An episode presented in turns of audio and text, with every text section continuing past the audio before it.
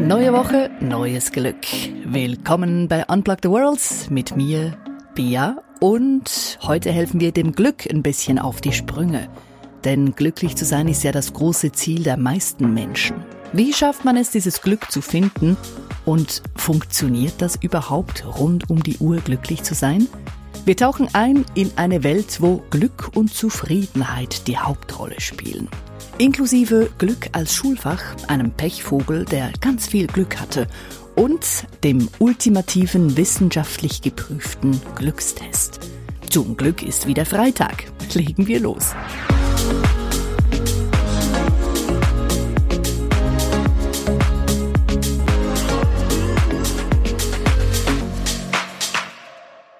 Es ist der 13. April 1970. Ein Astronautentrio befindet sich gerade auf engstem Raum in der Apollo 13. Sie sind unterwegs zum Mond, als es plötzlich einen lauten Knall gibt. Die drei Astronauten funken einen Hilferuf an die Bodenstation, ein Hilferuf, der weltbekannt wird. Houston, we've had a problem. Wie sich herausstellt, ist ein Sauerstofftank explodiert. Die Mondlandemission muss deshalb abgebrochen werden. Doch werden es die drei überhaupt zurück zur Erde schaffen? Es besteht Hoffnung, denn die Mondlandefähre kann umfunktioniert werden zum Überlebensmodul. Doch schon gibt es das nächste Problem. Die Luft beginnt sich mit Kohlendioxid anzureichern. Die Luftfilter der Raumkapsel sind nämlich nicht kompatibel mit jener der Mondlandefähre. Kurzerhand beginnt ein Expertenteam in der Bodenstation in Houston fieberhaft nach Lösungen zu suchen. Aus Gegenständen, die sich an Bord der Apollo 13 befinden, soll ein Adapter gebastelt werden, um eben diese Luftfilter kompatibel zu machen. Es gelingt schlussendlich auch. Sie verwenden unter anderem Klebeband und eine Socke. Und es funktioniert. Dank dieser Bauanleitung können die Astronauten den lebensrettenden Adapter bauen und landen somit vier Tage später wieder sicher auf der Erde. Sicher auf der Erde gelandet ist auch ein junger Mann, ein 22-Jähriger. Allerdings hatte der das nicht so geplant. Er stürzte sich nämlich aus dem 39. Stock eines New Yorker Wolkenkratzers. Er wollte seinem Leben ein Ende setzen, er hatte genug. Und der 39. Stock schien ihm hoch genug, als dass sein Leben danach enden würde. Aber falsch gedacht. Der 22-Jährige stürzte sich aus dem Fenster und landete auf einem geparkten Auto. Die Heckscheibe ging dabei zu Bruch. Der 22-Jährige überlebte. Ein Bauarbeiter hatte den 120 Meter langen Sturz beobachtet und wurde danach von der New York Daily News zitiert. Das Auto hat sein Leben gerettet. Er landete wie ein Stuntman. Einfach unglaublich. Ein bisschen Glück braucht's eben im Leben. Vor allem das Glücksgefühl. Danach streben ja viele Leute. Auf stern.de habe ich eine schöne Formulierung gesehen, nämlich Glück ist emotionales Quecksilber. Nach spätestens zehn Sekunden verflüchtigt sich nämlich jedes noch so wonnige Gefühl. Das klingt ja nicht gerade sehr ermutigend. Ist dieses Gefühl von Glücklichsein wirklich von so kurzer Dauer? Und kann man dieses Glücksgefühl nicht doch bewusst erzeugen und eben auch halten? Wäre natürlich praktisch, wenn wir das auch in der Schule gelernt hätten, das Glücklichsein. Das dachte sich auch Ernst Fritz Schubert. Der studierte Jurist und Volkswirtschaftswissenschaftler war vor 13 Jahren Lehrer an einer Heidelberger Schule. Er wollte für seine Klasse etwas Besonderes tun und kreierte darauf das Schulfach Glück. Inzwischen gibt es über 200 Schulen in Deutschland, Österreich, der Schweiz und Italien, die Glück auf der Basis von Ernst Fritz Schuberts Glücksfach unterrichten. Mit Kuschelpädagogik habe das allerdings gar nichts zu tun. Und das Klassenzimmer verwandle sich auch nicht in einen Therapieraum, wenn Glück unterrichtet wird, sagen Lehrer, die den Glücksunterricht bei sich an der Schule eingeführt haben. Es gehe vielmehr darum, den jungen Menschen zu zeigen, wie sie lösungsorientiert denken und handeln können und wie sie den Fokus eben nicht ständig auf dem haben, was gerade nicht gut ist, sondern auf dem, was positiv ist. Es geht also nicht darum, das Negative loszuwerden, sondern das Positive zu verstärken. Und was genau positiv ist, das unterscheidet sich eben von Person zu Person. Was den einen stresst, ist für den anderen pure Entspannung. Und so erleben wir alle das Glück wieder ganz anders. Was wir gemeinsam haben, ist, wie dieses Glücksgefühl entsteht. Nämlich grundsätzlich durch zwei Faktoren. Zum einen durch unsere Gene und zum anderen durch unser Denken. Die Gene beeinflussen unser Glücksempfinden etwa zur Hälfte. Dann spielen unsere Lebensumstände noch eine Rolle, allerdings nur etwa zu 10 Prozent. Die restlichen 40 Prozent unseres Glücksempfindens werden durch unser Denken geprägt und natürlich auch durch unser Handeln. Und genau da liegt der Hund begraben, denn das Denken und Handeln, das können wir selber beeinflussen. Studien haben allerdings gezeigt, dass etwa 80 Prozent unseres täglichen Denkens negativ ist. Wie soll man da glücklich werden? Und dazu kommt noch, dass wir auch glauben, dass unser Glück von tausend Dingen abhängt von einer größeren, schöneren Wohnung, von einem schnelleren Auto oder vom passenden Partner. Wenn wir das hätten, dann wäre unser Leben endlich perfekt. Oder wenn wir endlich mal im Lotto gewinnen würden und uns alles leisten könnten. Das wäre doch ein Leben. Da hätten wir richtig Glück. Ein australischer Glückspilz hat im Mai 2018 sogar innerhalb von einer Woche gleich zweimal im Lotto gewonnen. In der Mittwochsziehung gewann er rund eine Million australische Dollar und kaum hat er seinen Gewinn gefeiert, konnte er gleich nochmals die Korken knallen lassen. Denn in der Samstagsziehung gewann er gleich nochmals. Diesmal eineinhalb Millionen australische Dollar. Insgesamt also zweieinhalb Millionen. Dass jemand innerhalb von nur gerade einer Woche gleich zweimal den Lotto-Jackpot knackt, ist doch sehr außergewöhnlich. Der überglückliche Lottogewinner hat sich dann mit seinem Gewinn erstmal ein Haus und ein Auto gekauft. Ob er heute noch was von seinem Gewinn übrig hat, weiß ich natürlich nicht. Ich wage es allerdings zu bezweifeln, denn die Chancen, dass dieses Lottoglück lange anhält, sind ziemlich klein. Laut Wissenschaftlern macht so ein Lottogewinn auf Dauer sogar unglücklich. Weshalb? Weil normalerweise wir uns ja mit Leuten umgeben, die gesellschaftlich ähnlich gestellt sind wie wir. Es gibt auch diese schöne Aussage, du bist der Durchschnitt der fünf Menschen, mit denen du am meisten Zeit verbringst. Also sagen wir, deine fünf besten Freunde sind alles totale Sportskanonen. Dann ist die Chance sehr klein, dass du ein Couch Potato bist. Oder deine fünf besten Freunde sind alles Millionäre dann ist die Chance sehr groß, dass auch du viel Geld auf dem Konto hast. Eben. Du bist der Durchschnitt der fünf Menschen, mit denen du am meisten Zeit verbringst. Sollte das bei dir nicht zutreffen, dann bist du eine echte Ausnahmeerscheinung. Wir können das natürlich aber auch umdrehen, nämlich uns zuerst mal fragen, was wollen wir erreichen im Leben und dann mal nachprüfen, ob unsere fünf besten Freunde uns diesem Ziel eher näher bringen oder uns davon abhalten. Und falls sie uns davon abhalten, ist das auf jeden Fall etwas, das wir mal genauer unter die Lupe nehmen sollten. Denn das Erreichen unserer Lebensziele ist natürlich eben auch etwas Zentrales, wenn es darum geht, glücklich zu sein. So, nun aber zurück zu den Lotto-Millionären. Wenn wir vom Durchschnittsverdiener über Nacht zum Millionär werden, dann katapultiert uns dieser Gewinn aus unserem sozialen Umfeld raus. Denn plötzlich können wir uns Dinge leisten, die sich unsere Freunde eben nicht leisten können. Und dann steht automatisch auch die Frage im Raum, ob wir nun einfach immer alles für alle bezahlen. Oder ob gewisse Leute uns tatsächlich mögen oder ob es vor allem um unser Geld geht. Wenn ich mir dann jeden Tag genau solche Fragen stelle, also beginne misstrauischer zu werden, dann ist es auch nicht verwunderlich, dass überdurchschnittlich viele Lottogewinner schon wenige Monate nach ihrem Gewinn depressiv werden, da sie mit dieser Situation maßlos überfordert sind. Es gab sogar mal eine Studie, die untersuchte, wer glücklicher ist. Lottogewinner oder Menschen, die durch einen Unfall gelähmt wurden.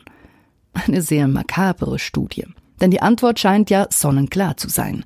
Dafür muss keine Studie gemacht werden. Doch falsch gedacht. Denn Lottogewinner sind zwar kurzfristig verständlicherweise tatsächlich glücklicher, doch schon nach wenigen Monaten lässt sich das nicht mehr so feststellen. Dann gibt es Lottogewinner, die eben total unglücklich sind und Querschnittgelähmte, die an ihrem Schicksal eben nicht zerbrechen, sondern trotzdem das Glück leben. Ein Beispiel, ein gutes Beispiel dafür ist Samuel Koch. Er hat sich ja vor gut zehn Jahren bei Wetten das so schwer verletzt, dass er seit dann im Rollstuhl sitzt, vom Hals abwärts gelähmt. Doch Samuel Koch lässt sich davon nicht unterkriegen. Er hat eine Schauspielausbildung gemacht, ist in einer glücklichen Beziehung, hat mehrere Bücher geschrieben. Es sind also tatsächlich eben nicht die Umstände, die uns wirklich glücklich oder unglücklich machen, sondern unsere Einstellung dazu. Und so gilt es auch beim Geld. Geld macht zwar glücklich, aber eben nur bis zu einem gewissen Grad. Der Wirtschaftsnobelpreisträger Daniel Kahneman wollte es genau wissen und er hat untersucht, bis zu welchem Betrag Geld uns glücklich macht. Verdient man zum Beispiel 15.000 Euro pro Jahr und dieser Betrag wird dann verdoppelt, also auf 30.000 Euro, dann steigt auch das Glücksgefühl sehr stark an. Wird der Betrag nochmals verdoppelt, also auf 60.000 Euro, dann wird man tatsächlich noch glücklicher. Doch dann ist auch schon Schluss. Wenn dieser Betrag nämlich nochmals verdoppelt wird, also auf 120.000 Euro, steigt das Glücksgefühl nicht mehr an. Denn oftmals heißt eben mehr verdienen auch mehr arbeiten und damit weniger Zeit für Freunde, Familie und Dinge, die man gerne tut. Diesen Zusammenhang zwischen Glück und Geld stellte auch schon Richard Easterlin her. Er sagte 1974, Geld macht zwar tendenziell glücklich, aber nur bis zu einem bestimmten Lebensstandard. Danach kann man sich noch so teure Autos, Luxushandtaschen und Yachten kaufen, das Glück steigt dadurch nicht mehr an. Wenn, dann sollte man das Geld eher für Erfahrungen und Erlebnisse ausgeben. Die Zeit, die wir mit Freunden und Familie verbringen, ist schlussendlich unbezahlbar. Das klingt jetzt sehr abgedroschen, doch genau das, nämlich nicht genügend Zeit mit seinen Liebsten verbracht zu haben, ist etwas, was auf dem Sterbebett am meisten bereut wird. Dazu gibt's übrigens auch in Folge 1 von Unplug the Worlds ein paar spannende Fakten. Geld macht uns also nicht endlos glücklich. Dafür Schokolade oder Bananen oder Ananas, denn diese Lebensmittel enthalten Tryptophan. Und dieses wird dann ins Glückshormon Serotonin umgewandelt im Körper. Wenn wir also viel Bananen und Schokolade essen, dann können wir auch mehr Glückshormone produzieren. Also müsste gelten, eine Banane macht glücklich, zwei Bananen machen doppelt so glücklich. Doch diese Gleichung geht eben nicht auf. Denn bis diese Lebensmittel tatsächlich spürbar glücklich machen, müssten wir schon sehr, sehr, sehr viel davon essen, sagen Ernährungsexperten. Immerhin es gibt ja trotzdem ein Lebensmittel, das so glücklich macht wie kein zweites, nämlich Glückskekse. Die enthalten ja meistens wirklich sehr geistreiche Sprüche. Ich habe mal ein bisschen gegoogelt und nach Glückskekssprüchen gesucht. Meine Favoriten Das Glück, das du suchst, ist in einem anderen Keks. Oder Sei vorsichtig, wenn du in der Dunkelheit alleine unterwegs bist. Ja, da kann man dem Glückskeksesser dann nur noch viel Glück wünschen. Diese Glückskekse, die gibt's ja schon seit Jahren oder Jahrhunderten. Und natürlich kommen sie aus China. Habe ich zumindest angenommen. Stimmt aber gar nicht. Glückskekse wurden wahrscheinlich von einem Japaner erfunden und das ist noch gar nicht so lange her. Makoto Hagiwara, er arbeitete in einem japanischen Teegarten in San Francisco. Er produzierte die Glückskekse zum ersten Mal im Jahr 1909. Seine Idee wurde dann von chinesischen Restaurantbetreibern in den USA übernommen und sie begannen auch diese Glückskekse an ihre Kunden abzugeben. Auch heute noch werden fleißig Glückskekse hergestellt, und zwar in einer Nudelfabrik im New Yorker Stadtteil Queens. Viereinhalb Millionen Glückskekse stellt diese Fabrik her. Pro Tag. Viereinhalb Millionen Glückskekse jeden Tag. Und von dieser New Yorker Nudelfabrik aus werden diese Glückskekse dann in die ganze Welt verkauft. Außer nach China, denn die Chinesen mögen scheinbar diese Glückskekse überhaupt nicht. Immerhin gibt's für die Bewohner von China seit wenigen Jahren doch wieder ein Stück mehr Glück. In China wurde ja die Ein-Kind-Politik im Oktober 2015 offiziell für beendet erklärt. Seitdem dürfen Paare in China zwei Kinder haben – und laut einer deutschen Studie machen ja zwei Kinder glücklicher als nur eines. Und sie machen auch glücklicher als drei oder vier oder noch mehr. Zwei Kinder sei der Schlüssel zum Glück, sagen Wissenschaftler. Und damit werden dann nicht nur die Eltern glücklich, sondern auch die Kinder. Denn wer mit Geschwistern groß wird, hat später bessere Chancen auf eine glückliche, dauerhafte Partnerschaft. Überhaupt sollen ja verheiratete Leute glücklicher sein als Singles, zeigen Studien. Was in diesem Zusammenhang jedoch noch nicht geklärt ist, ist die Frage, sind verheiratete Paare glücklicher, weil sie verheiratet sind? Oder tendieren glückliche Menschen eher dazu, zu heiraten? Klar ist dagegen, wenn wir verliebt sind, dann erleben wir einen wahren Glücksrausch. Und das ist auch messbar. Gehirne von Verliebten zeigen nämlich ähnliche Reaktionen wie die Gehirne von Leuten im Drogenrausch. Diese leidenschaftliche Liebe und dieser rauschähnliche Zustand halten etwa ein halbes Jahr an. Dann sehen wir meist eben nicht mehr alles durch die rosarote Brille. Dennoch können wir dafür sorgen, dass unser Glückslevel in der Beziehung auf einem gewissen Niveau bleibt. Und da spielt natürlich unter anderem auch die Nähe eine Rolle. Vor allem der Sex. Einmal pro Woche ist optimal, empfehlen Wissenschaftler. Damit wird unser Glückslevel nämlich maximal angehoben. Wäre natürlich praktisch, wenn wir mit jedem zusätzlichen Mal pro Woche auch das Glückslevel entsprechend anheben könnten. Dem ist aber nicht so. Mehr Sex heißt nämlich nicht mehr Glück in der Beziehung. Doch wenn es weniger als einmal pro Woche dazu kommt, dann hat das sehr wohl einen negativen Einfluss auf unser Glückslevel. Dann nämlich nimmt die Zufriedenheit und das gefühlte Glück deutlich ab. Und wenn wir glücklich sind, dann passiert ganz schön viel im Körper. Man kann Glück sogar riechen. Der Körpergeruch ändert sich scheinbar, je nachdem, ob wir glücklich oder gestresst sind. Und auch im Gehirn passiert natürlich richtig viel. Ende der 50er Jahre hat James Olds, das war ein Psychologe an der University of Michigan, er hat damals das Lustzentrum im Gehirn entdeckt. Und zwar hat er Versuche mit Laborratten gemacht und dabei ist ihm aufgefallen, dass die Ratten es mochten, wenn ein bestimmtes Gehirnareal elektrisch stimuliert wird. Die Ratten konnten dieses Gehirnareal dann auf Knopfdruck selbst stimulieren und das taten sie auch bis zum Exzess. Sie drückten den Knopf so lange, bis sie vor Durst, vor Hunger und Erschöpfung beinahe am Glücksrausch gestorben wären. Und diesen Glücksrausch erleben eben auch wir Menschen. Denn wenn etwas passiert, das besser ist als erwartet, wird im Gehirn das Glückshormon Dopamin ausgeschüttet. Das wiederum sorgt dann dafür, dass opiumähnliche Stoffe produziert werden. Und diese Stoffe machen uns dann euphorisch und wir merken uns das Ereignis oder den Menschen, der uns da scheinbar gerade so glücklich gemacht hat.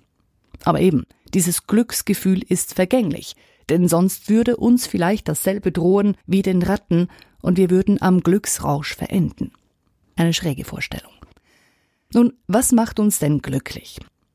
Glücksforscher sagen, auf lange Sicht sind es eben nicht Gegenstände, sondern Dinge, die man mit Geld nicht kaufen kann, wie zum Beispiel Freundschaften, die Gesundheit, eine stabile Beziehung, ein erfülltes Berufsleben, einen Lebenssinn zu haben und mit etwas Größerem verbunden zu sein.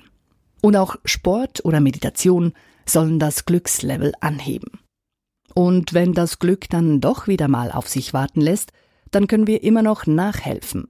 Denn wenn wir künstlich grinsen, dann senkt das nachweislich unsere Stresshormone und den Blutdruck. Wir entspannen uns und sogar Schmerzen werden gelindert. Dazu gibt's ja auch diesen großartigen Bleistift-Trick, den ich dir schon mal in einer vergangenen Folge vorgestellt habe. Also klemme dir einen Bleistift quer zwischen die Zähne, so dass er deine Mundwinkel zu einem breiten Grinsen verzieht. Und wenn du das eins bis zwei Minuten machst, auch wenn es noch so dämlich aussieht, deine Laune wird sich dadurch ziemlich sicher heben. So, und dann können wir auch noch ein bisschen nachhelfen mit Farben. Laut einer Studie aus dem Jahr 2010 sorgen helle Farben dafür, dass wir glücklicher sind. Vor allem Gelb soll unser Glücksgefühl spürbar anheben. Ich bin mir allerdings nicht so sicher, ob das bei allen funktioniert, denn ein Freund von mir zum Beispiel, er trägt immer schwarz. Den habe ich noch nie in einer anderen Farbe gesehen. Würde ich dem jetzt einen gelben Pullover geben zum Anziehen? Ich glaube, er würde nicht gerade strahlen vor Glück. Um glücklicher zu werden, macht's natürlich Sinn, wenn wir überhaupt mal messen, wie glücklich wir jetzt gerade sind. Und dafür gibt's einen Test, der von der Oxford University entwickelt wurde. Der Oxford Happiness Test. Du kannst nach diesem Begriff Oxford Happiness Test googeln oder ich stell dir auch noch den Link dazu in die Show Notes. Den Test kannst du dann regelmäßig wiederholen, um zu schauen, ob sich dein Glückslevel verändert hat. Und nun natürlich noch die konkrete Frage, wie kann ich denn mein Glückslevel anheben? Möglichkeiten gibt's unzählige, wie wir gehört haben. Ich habe jetzt aber mal fünf rausgesucht. Punkt Nummer eins, Beziehungen pflegen. Also Freunde treffen, mit ihnen etwas unternehmen, Erlebnisse schaffen und unvergessliche Momente. Das macht glücklich. Zweiter Punkt. Frage dich, was macht mich persönlich glücklich? Und beginne diese kleinen Dinge regelmäßig in den Alltag einzubauen. Zum Beispiel einfach mal ein Entspannungsbad nehmen, mehrere Stunden faul auf dem Sofa rumliegen, Sport machen, an Blumen riechen. Die Möglichkeiten, was uns glücklich macht, sind ganz unterschiedlich und manchmal auch ein bisschen absurd. Doch es funktioniert. Wenn ich mir eine Glücksliste mache und regelmäßig von diesen kleinen Dingen in meinen Alltag einbauen, hebt sich auch mein Glücksniveau an. Der dritte Punkt, Dankbarkeit praktizieren. Also dich jeden Tag fragen, für welche zehn Dinge bin ich heute dankbar? Und diese im Idealfall sogar aufschreiben.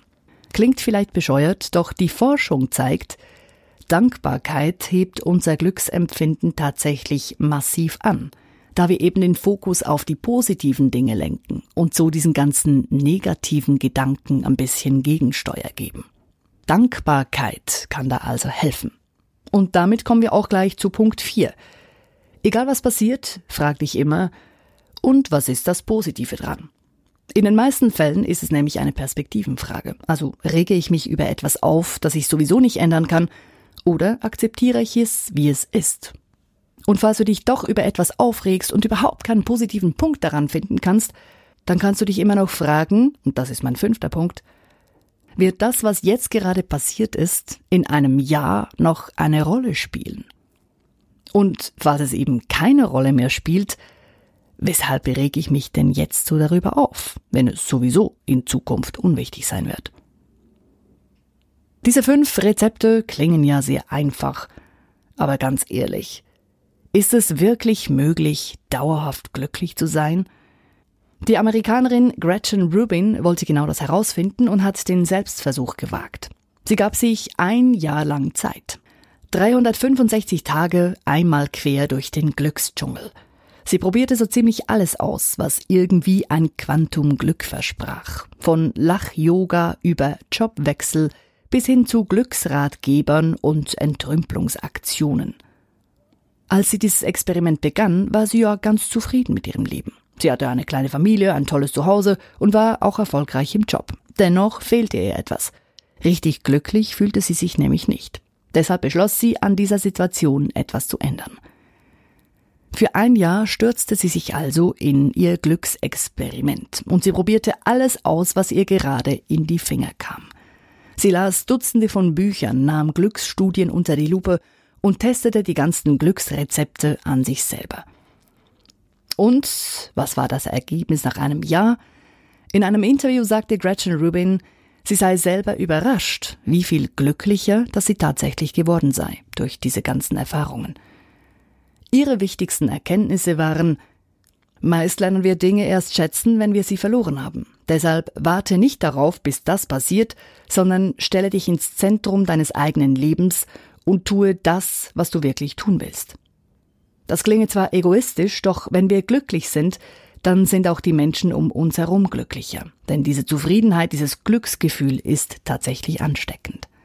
Und das bestätigt auch die Wissenschaft. Glückliche Menschen sind nachweislich hilfsbereiter, kreativer, energiegeladener und sie sind auch seltener krank.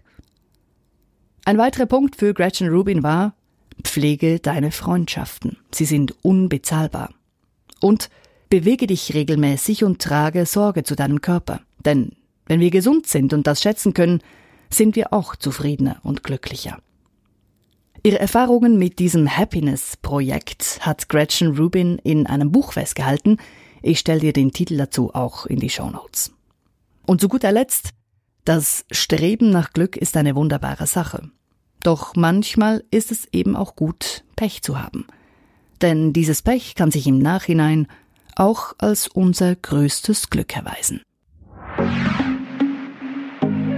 So, nun wünsche ich dir viel Spaß beim Ausfüllen des Oxford Happiness Tests und natürlich beim Erstellen deines persönlichen Glücksfahrplans. Ich bin gespannt, welche Glücksstrategien du für dich aushackst. Kannst mir natürlich gerne auch wie immer schreiben auf podcast at unplugtheworld.com. Und falls du jemanden kennst, dem ein bisschen mehr Glück ganz gut tun würde, dann teile diesen Podcast gerne mit der Person. Nun wünsche ich eine entspannte Woche und bis nächsten Freitag bei Unplug the Worlds. Ich bin ja dann zum Glück auch wieder dabei. Freue mich drauf. Deine Bea.